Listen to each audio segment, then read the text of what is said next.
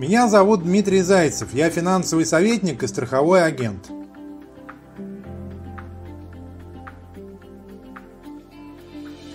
Некоторые люди не хотят оформлять страховой полис и говорят, если ничего не случится, деньги будут потрачены впустую.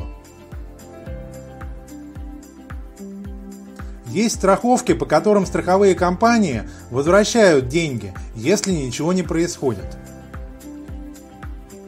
Кэшбэк составляет до 60% от годового взноса.